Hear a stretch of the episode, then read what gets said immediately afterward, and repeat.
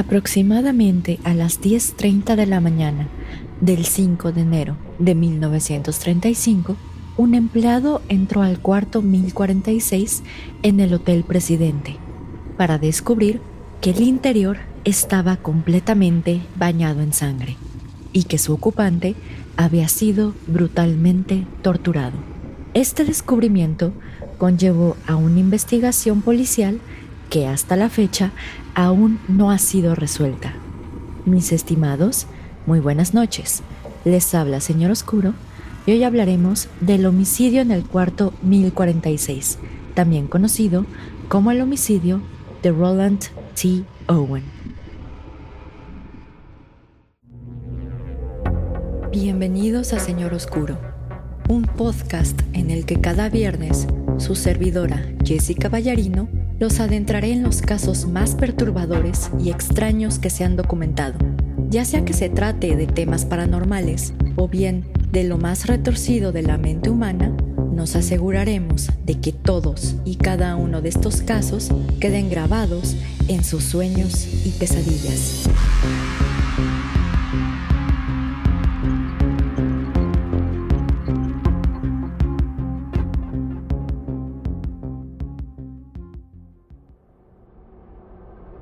Mis estimados amigos ferales y críptidos domesticados, muy buenas noches.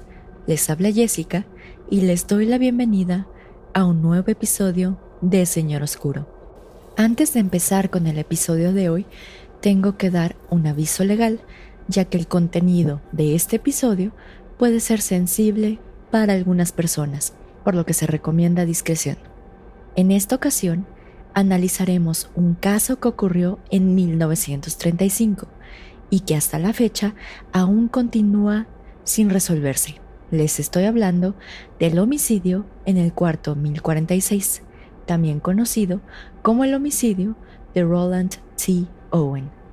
El misterio de este homicidio no solo radica en que hasta la fecha no se sabe quién lo cometió, sino además en todas las circunstancias que rodean la muerte de Roland T. Owen, y que las mismas siguieron sin explicación, inclusive hasta después de su muerte.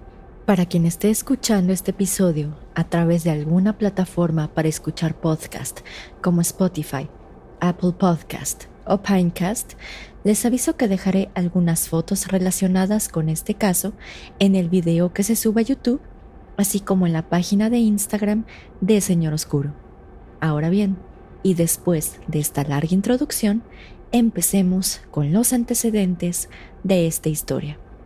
El 2 de enero de 1935, aproximadamente a la 1.20 de la tarde, una persona que se presentó bajo el nombre de Roland T. Owen entró al Hotel Presidente en Kansas City, Missouri, y solicitó un cuarto interior en los pisos superiores de este hotel, dando para su registro una dirección en Los Ángeles, California.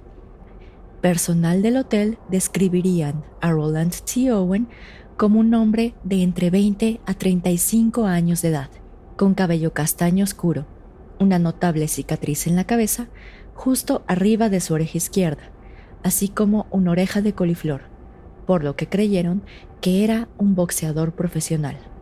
Asimismo, el personal del hotel manifestó que Roland T. Owen estaba vestido con un gran abrigo largo de color oscuro y que extrañamente no contaba con equipaje. Acto seguido, el botones del hotel de nombre Randolph Probst acompañó a Roland T. Owen al elevador del hotel para llevarlo al cuarto número 1046, que se encontraba en el décimo piso.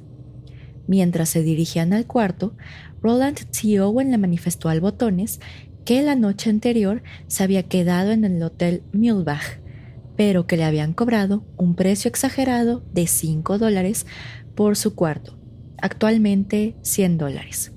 Al bajar del elevador, los dos hombres se dirigieron al cuarto número 1046 el cual consistía en un espacio de 2.7 metros de ancho por 3.6 metros de largo aproximadamente. Al entrar, el closet se encontraba a la derecha, mientras que el baño se encontraba a la izquierda. La cama se encontraba en la parte derecha del cuarto, mientras que una mesa de noche se encontraba a la izquierda de la cama. En medio de la pared izquierda se encontraba una pequeña mesa con una silla, mientras que en la esquina noreste del cuarto se encontraba un sillón. Cuando llegaron al cuarto, Roland T. Owen sacó del bolsillo de su abrigo las únicas pertenencias que traía consigo, las cuales eran un cepillo para el cabello de color negro, un peine del mismo color y una pasta de dientes, para posteriormente ponerlas encima del lavabo y salir del cuarto junto con el botones. Cuando salieron del elevador, el botones de nombre Randolph Probst regresó a sus labores, mientras que Roland T. Owen salió del hotel. Más tarde, la mucama de nombre Mary Soptic acudió al cuarto 1046 para asearlo, encontrándose con el cuarto cerrado, por lo que tocó la puerta y fue recibida por Roland T. Owen. De acuerdo con la mucama, el cuarto se encontraba en completa oscuridad, ya que las persianas se encontraban cerradas, siendo que la única luz tenue que alumbraba el cuarto provenía de la lámpara que se encontraba en el escritorio. Asimismo, Roland T. Owen se encontraba sentado en total oscuridad, en una silla que se encontraba en la esquina de la habitación. Y de acuerdo con las palabras de la mucama, Roland T. Owen parecía que estaba preocupado o asustado por algo. Al salir, el huésped le dijo a Mary Soptic que no cerrara la puerta con seguro, ya que estaba esperando una visita. Posteriormente, a las 4 de la tarde, Mary Soptic regresó al cuarto para dejar unas toallas recién lavadas. Al entrar, pudo observar en la oscuridad a Roland T. Owen, completamente vestido y acostado sobre la cama. Sobre la mesa de noche, que se encontraba al lado de la cama, Mary Soptic observó una nota que decía, y cito, Don, regresaré en 15 minutos. Espera. El día siguiente, es decir, el 3 de enero de 1935, aproximadamente a las 10.30 de la mañana, Mary Soptic regresó al cuarto 1046, pero lo encontró cerrado. La mucama asumió que Roland T. Owen había salido, ya que los cuartos solamente podían cerrarse por fuera, por lo que usó su propia llave para entrar. Cuando entró a la habitación, observó que Roland T. Owen se encontraba presente, sentado en total oscuridad, en el mismo lugar donde había estado la tarde anterior.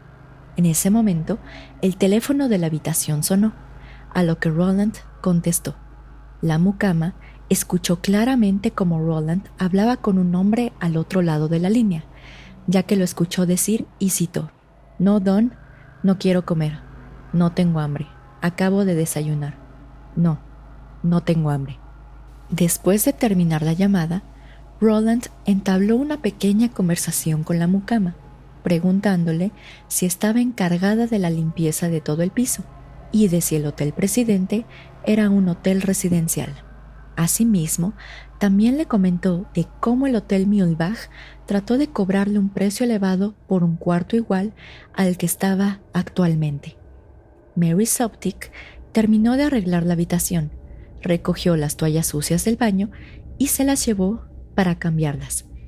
Alrededor de las 4 de la tarde, Mary Soptic regresó al cuarto con toallas recién lavadas, pero antes de entrar, escuchó dos voces masculinas en su interior, por lo que tocó la puerta y esperó respuesta.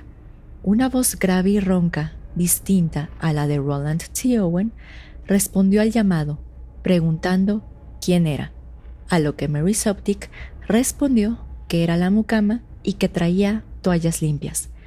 La voz desconocida respondió que había suficientes toallas y que mejor se fuera.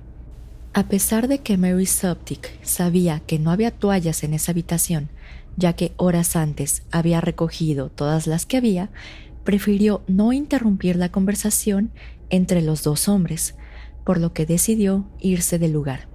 Ese mismo día, pero alrededor de la medianoche, el huésped del cuarto 1048, de nombre Jean Owen, reportó escuchar a un hombre y a una mujer hablar en voz alta y maldecir constantemente en el piso 10, aunque este reporte no se tomó tan en serio, ya que aparentemente se estaba celebrando una fiesta en el cuarto 1055 en ese mismo piso.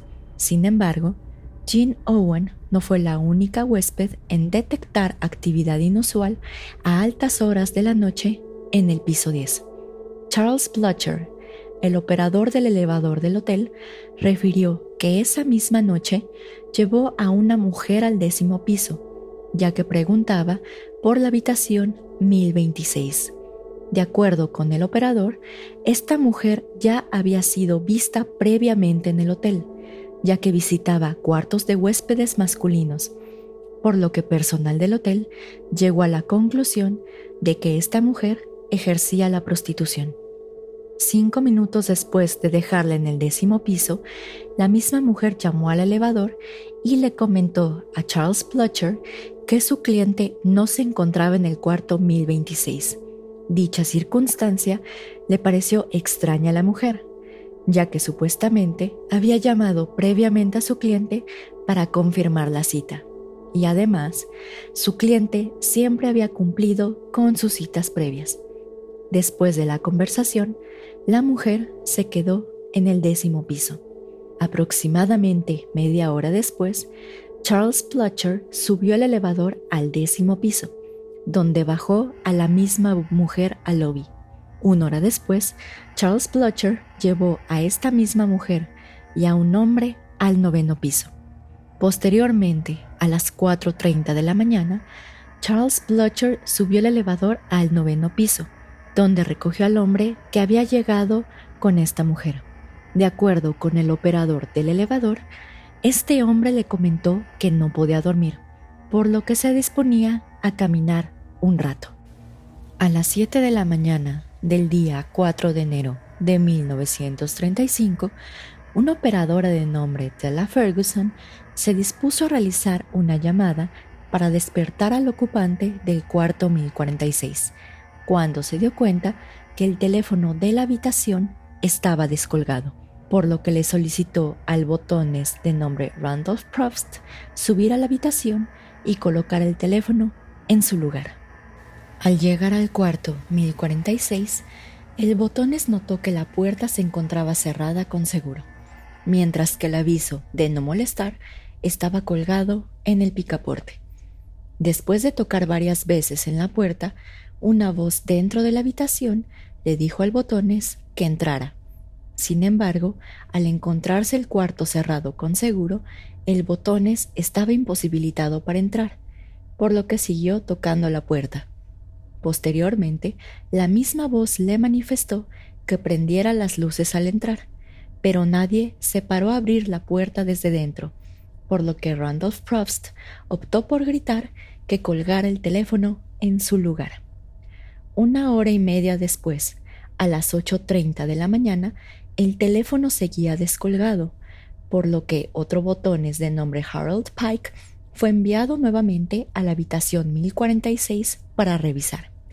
Al llegar, notó que la puerta aún estaba cerrada con seguro y que el aviso de no molestar aún seguía colgado en el picaporte. A pesar de ello, Harold Pike usó su propia llave para entrar. Al entrar, el botones notó que la habitación, además de estar en completa oscuridad, olía a alcohol, por lo que creyó que Roland T. Owen estaba ebrio. Asimismo, el botones observó que Roland T. Owen estaba acostado en su cama totalmente desnudo, y también observó unas manchas oscuras en toda la ropa de cama. En vez de prender las luces, Harold Pike optó por ir hacia donde se encontraba el teléfono, el cual estaba en el suelo, para después acomodarlo y salir de la habitación. Posteriormente, un poco después de las 10.30 de la mañana, otro operadora reportó que el teléfono del cuarto 1046 había sido descolgado, por lo que nuevamente el botones de nombre Randolph Probst fue enviado a dicha habitación para averiguar qué estaba pasando. En esta ocasión, el botones contaba con una llave, por lo que después de tocar la puerta varias veces sin obtener respuesta, decidió entrar a la habitación, sin esperar que lo que encontraría en su interior brindaría más preguntas que respuestas. En la habitación se encontraba Roland T. Owen, a una distancia aproximada de 60 centímetros de la puerta, arrodillado y con la cabeza ensangrentada entre sus manos. Al prender la luz y acomodar el teléfono, el botones notó que todas las paredes del cuarto, así como el techo, el baño y la cama, estaban bañadas en sangre. Al observar la terrible escena, el botones bajó rápidamente para buscar ayuda, regresando con el subgerente del hotel. Al intentar abrir la habitación, notaron que la puerta solo se podía abrir 15 centímetros, ya que Roland T. Owen se había caído y estaba obstruyendo la entrada. De repente, Roland T. Owen se paró y se dirigió al baño, permitiendo que los empleados del hotel ingresaran a la habitación. El subgerente llamó a la policía, misma que acudió al llamado junto con el doctor Harold Flanders del Hospital General de Kansas City.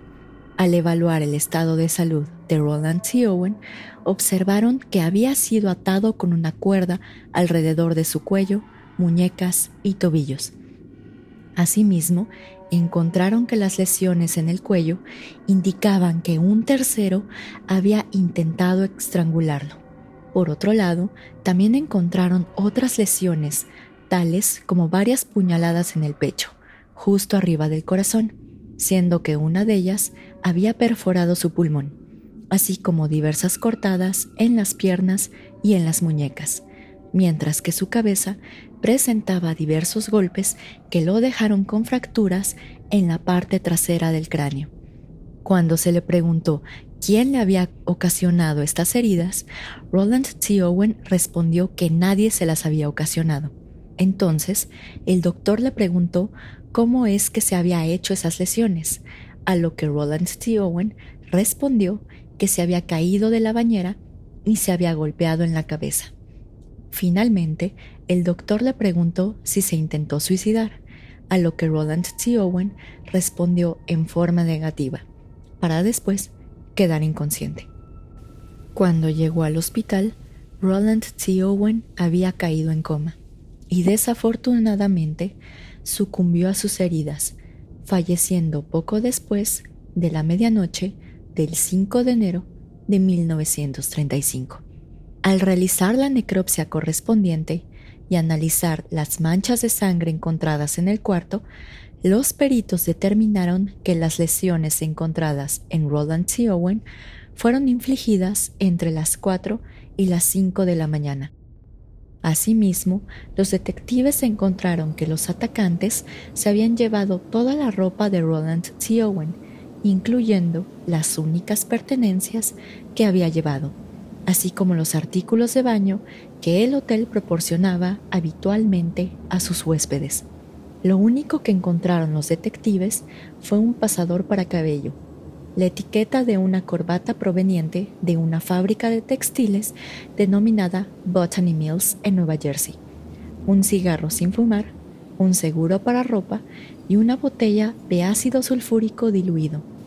Posteriormente, los detectives descubrieron unas huellas en el teléfono, así como en un vaso de vidrio que se encontraba en el baño, las cuales aparentemente pertenecían a una mujer desconocida.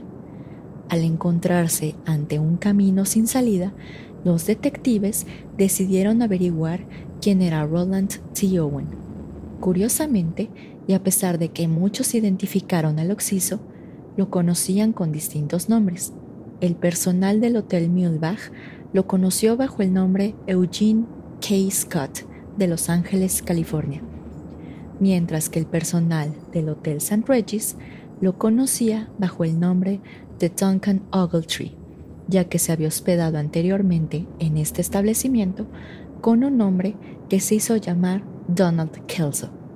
Asimismo, un promotor de la lucha libre lo identificó como Cecil Werner de Omaha, Nebraska.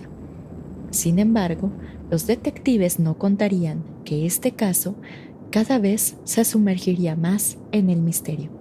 Con la finalidad de llegar con la verdadera identidad del occiso, el 3 de marzo de 1935, la policía anunció en los periódicos locales que Roland T. Owen sería enterrado al día siguiente en una fosa común.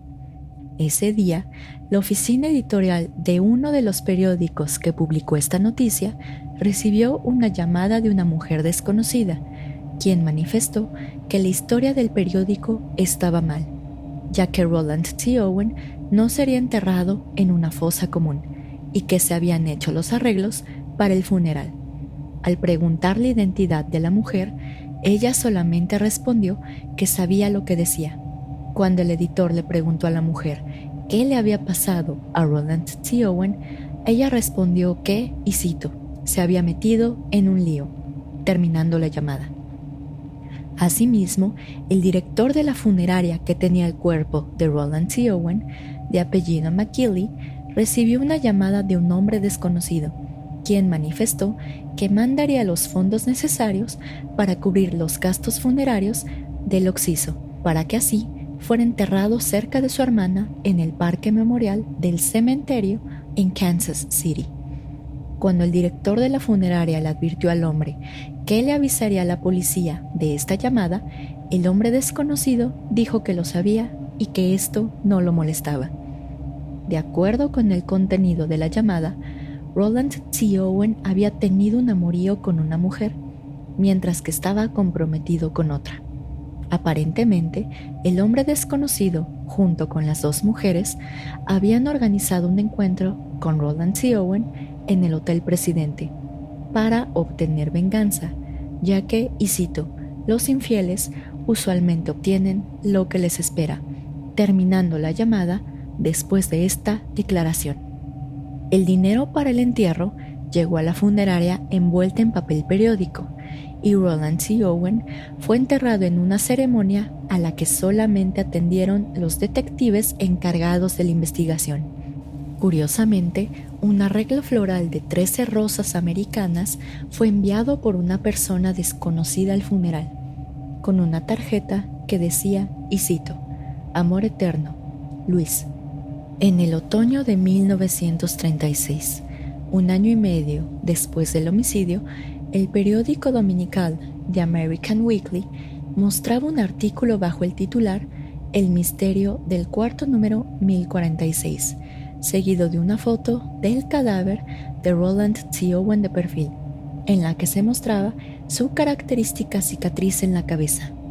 Esta publicación llegó a manos de Ruby Ogletree, quien al mirar la fotografía del cadáver pudo afirmar, sin temor a equivocarse, que se trataba de su hijo, a quien no había visto desde que dejó su casa en Birmingham, Alabama, en el mes de abril de 1934 para salir a escalar.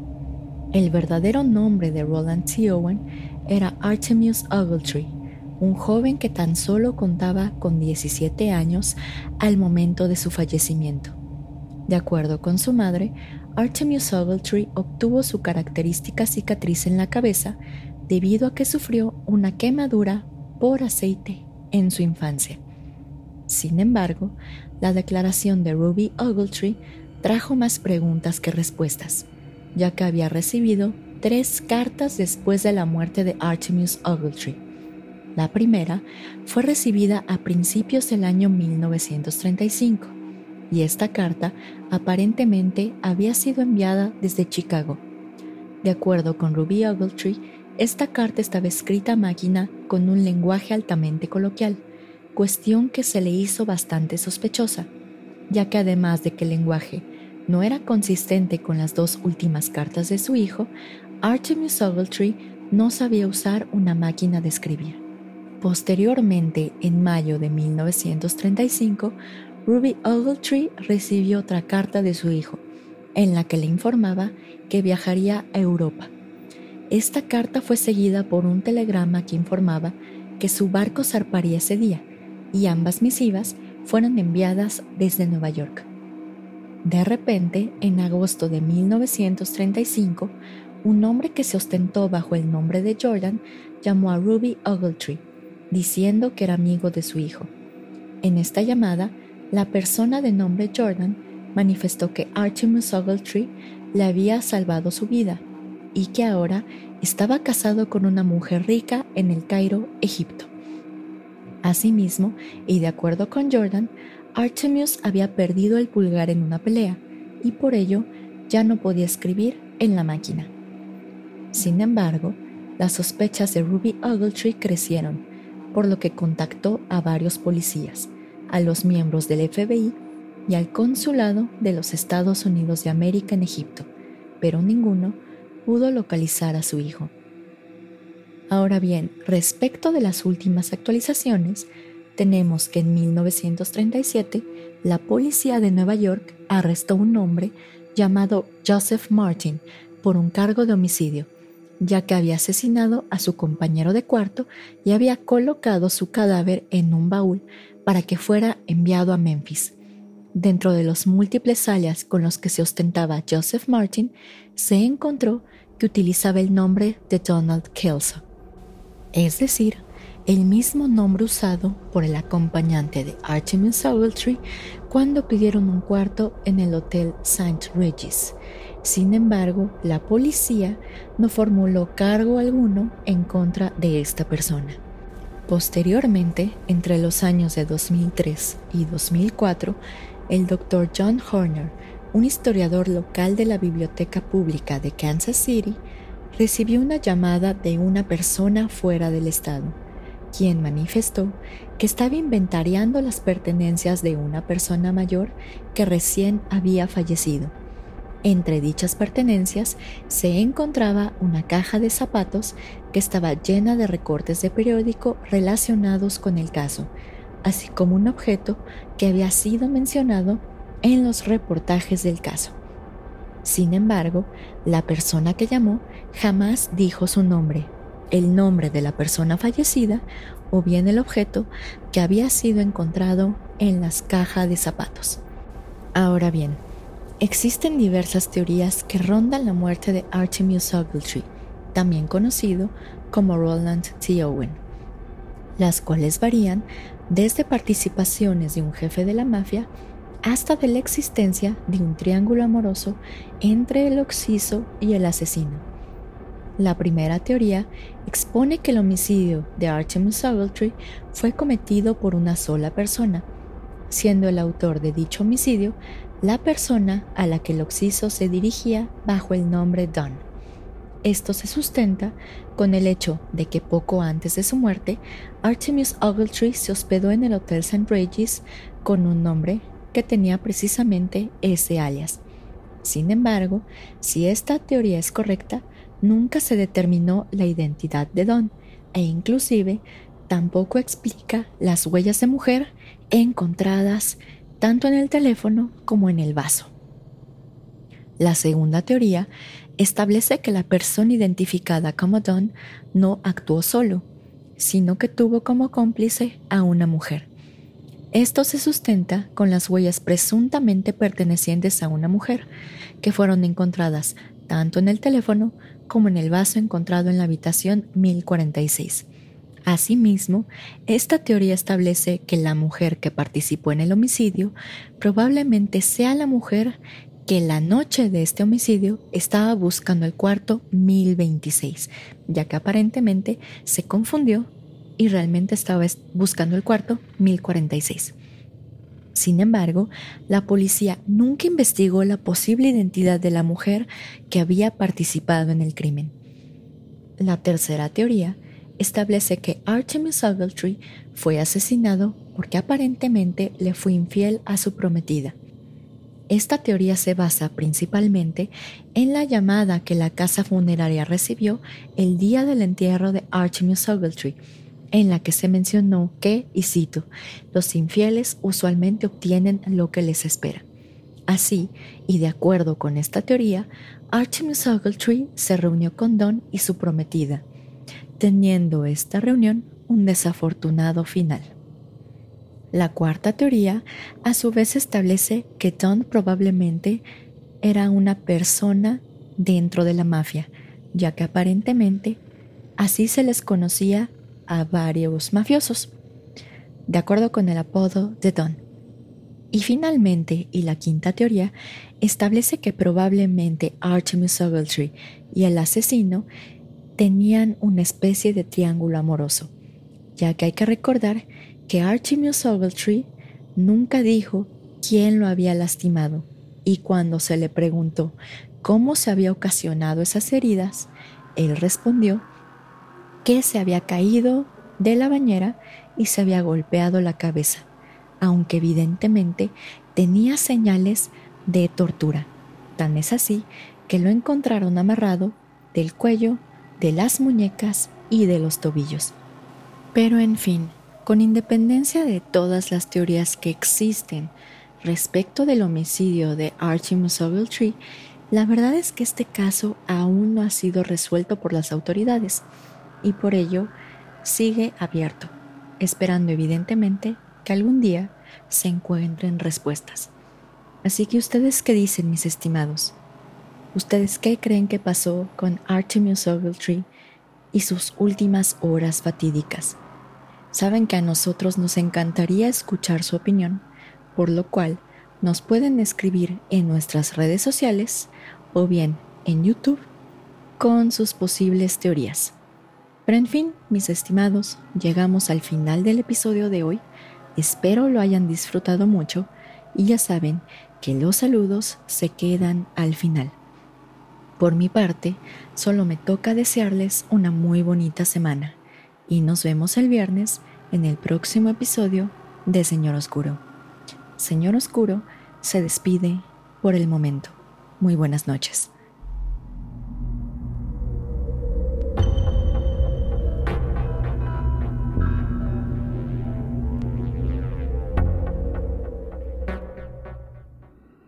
Gracias a todos por escuchar el episodio de hoy. La inspiración de este episodio vino precisamente de un video de BuzzFeed Unsolved, True Crime, creo que así se llama esa parte de los episodios de BuzzFeed. Y más que nada porque además de que está demasiado interesante el caso, no vi que lo trataran mucho en podcast en español. Entonces pues espero que les haya gustado mucho el episodio y ya saben que sus teorías e incluso si tienen teorías conspirativas nos la pueden hacer llegar a nuestras redes sociales. Y hablando de redes sociales, y si les gustó mucho el episodio de hoy, nos pueden encontrar en Facebook en www.facebook.com diagonal mrs.oscuro. En Instagram nos encontramos bajo el nombre de usuario arroba colectivo.sr.oscuro o bien en la página web www.instagram.com diagonal. También nos encontramos en diversas plataformas para escuchar podcasts, tales como YouTube, Apple Podcast, Spotify y Pinecast, bajo el nombre Señor Oscuro. Pero en fin, vamos directo a los saludos. Como siempre, le quiero enviar un fuerte saludo a Antonio de Relatos de Horror. Si no lo conocen, lo pueden encontrar en Facebook, YouTube, Instagram y Spotify bajo ese nombre, Relatos de Horror. Asimismo, también le quiero enviar un fuerte saludo a Rodrigo y Sócrates del equipo de Carol Sound, ya que ellos nos ayudan con la edición de Señor Oscuro, y gracias a ellos sonamos coherentes en todos los episodios.